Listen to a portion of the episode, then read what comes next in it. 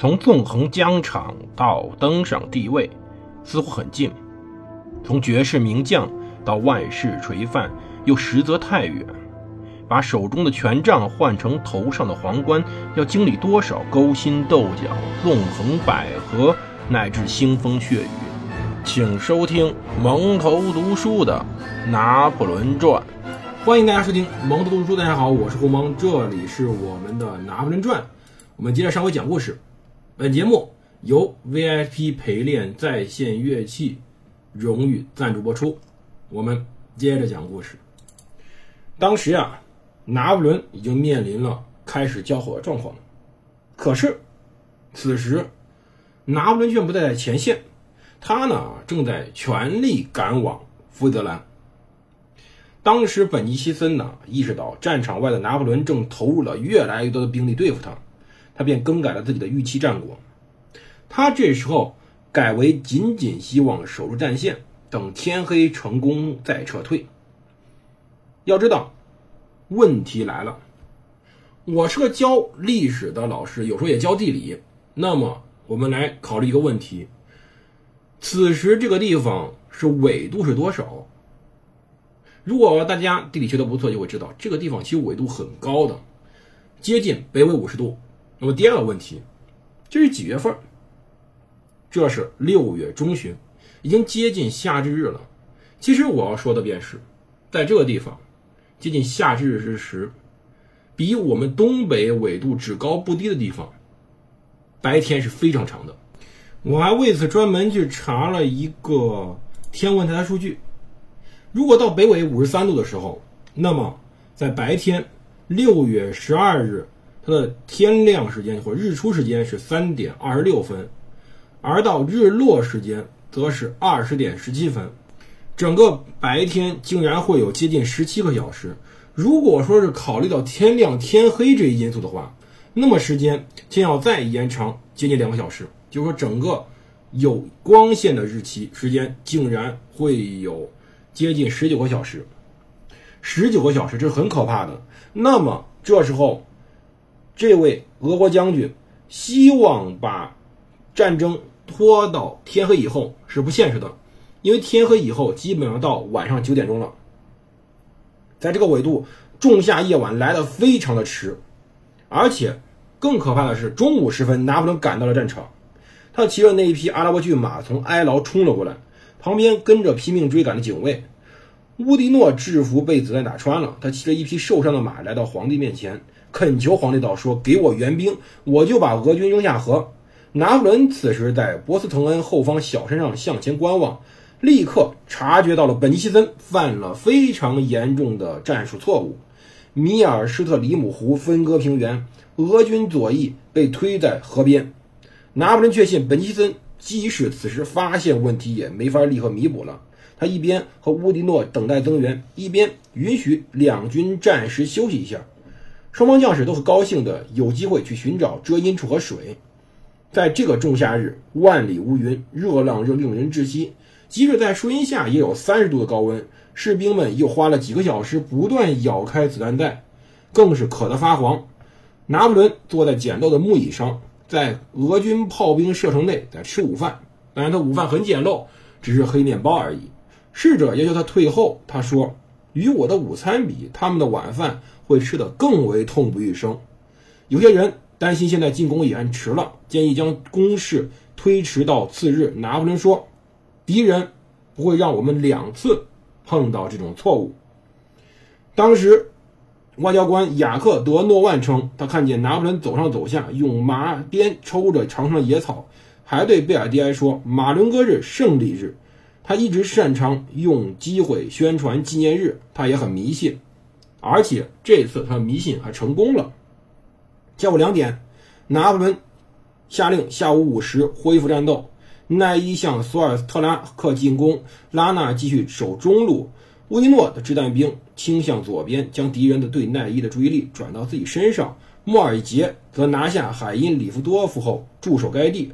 维克多和晋帝国禁卫军则在中后方留作预备。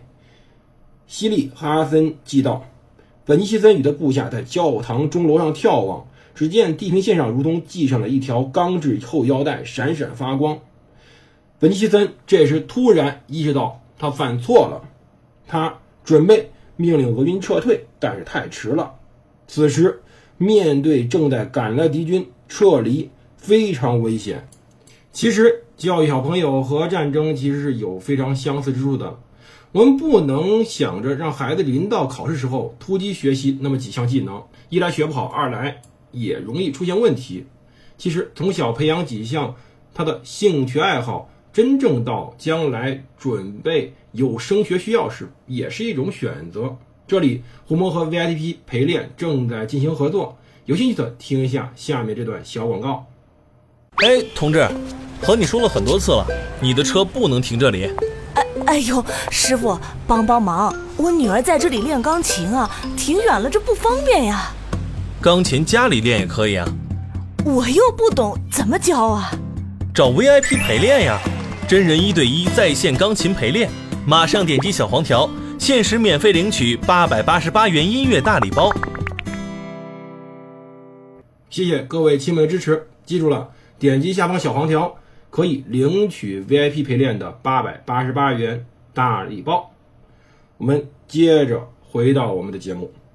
当时本尼西森其实意识到了危险了，但是撤离不是，不撤离也不是。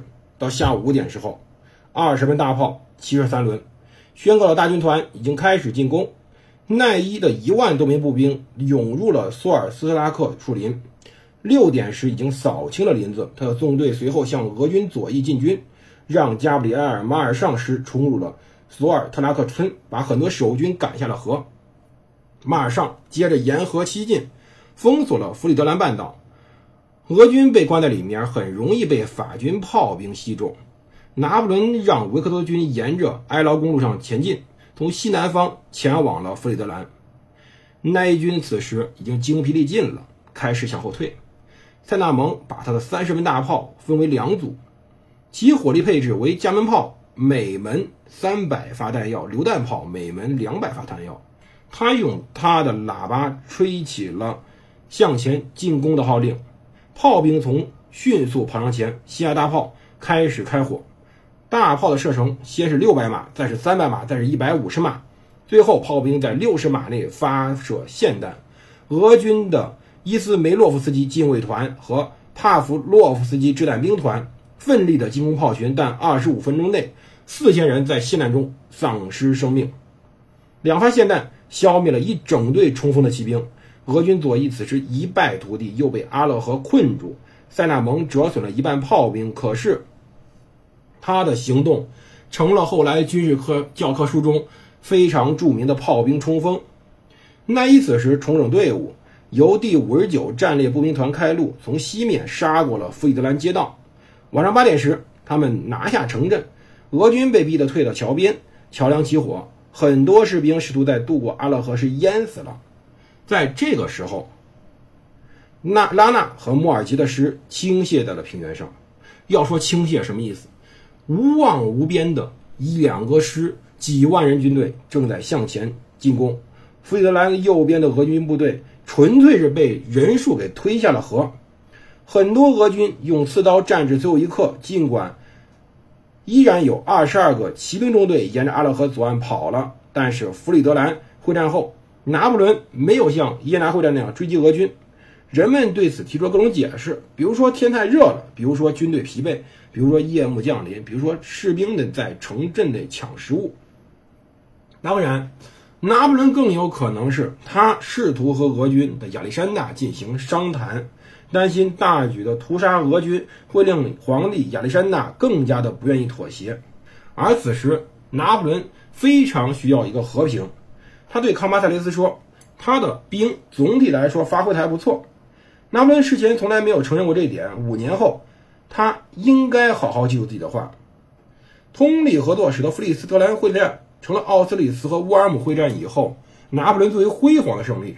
法军死亡了一万一千五百人，而俄军呢彻底溃败。虽然说只丢了二十门大炮，但是根据估计，他们损失至少两万人，占他总兵力的百分之四十三。佩尔西的一百名军医连夜工作，一名将军回忆道：“说军队称之为野战医院那种非常可怕的地儿，专门在搞截肢和解剖，草坪上都是从人的身上卸下来的肢体。”而在次日，莱斯托克撤离克尼斯贝格，拿破仑发表了一个非常经典的公报。公报中他说：“士兵们，六月五号，俄军袭击我们营地，他们误解了我军不行动的原因。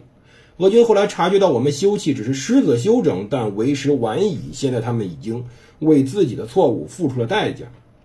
我们从维斯瓦河出发，像鹰一样迅速奔向来自涅曼河的军队。你们在奥特里茨庆祝加冕纪念日，今年你们当之无愧地庆祝了终结第二次反法同盟战争的马伦哥会战纪念日。法军将士们。”你们不负自己，也不负我。你们赢取了可确保自身持续性的和平。你们将带着桂冠返回法兰西。现在我们的国家可以安逸下来了，不受英国的恶毒影响。我给你们的奖励将证明我感激你们，深爱你们。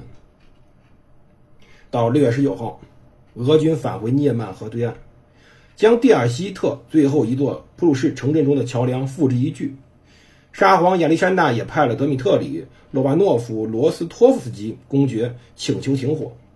下午两点，拿破仑也到达了蒂尔希特。没有俄军相助，普军无力再战，只能完全跟随着沙皇的外交步调。两日后的和谈后，双方同意停火一个月。第三日晚上，拿破仑请罗巴诺夫、罗斯托夫斯基共进晚餐，他举杯庆祝沙皇健康。他呢提议两大帝国以涅曼河为天然疆界。此语暗示好，如果说能达成完全友好的和平，他不会索取任何俄国领土。在此基础之上，双方立刻安排拿破仑与沙皇会面。蒂尔希特附近正式停火线，涅曼河中飘着一只木筏，其缆绳牢牢系于皮克图伯嫩两岸。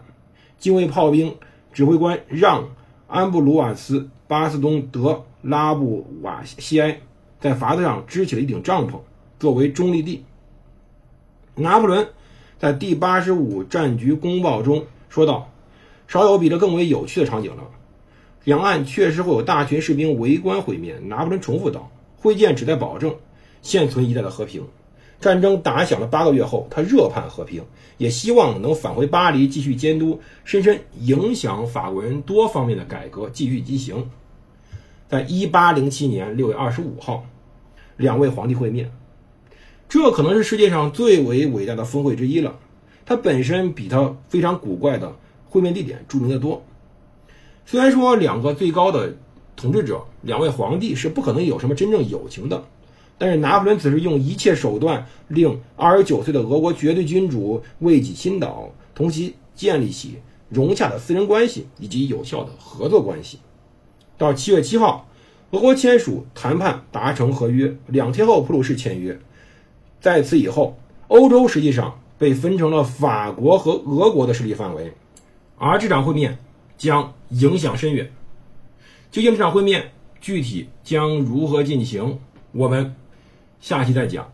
别忘了点击下方小黄条，领取八百八十八元的 VIP 陪练的音乐大礼包。这里是蒙读书，我是胡蒙。我们明天见。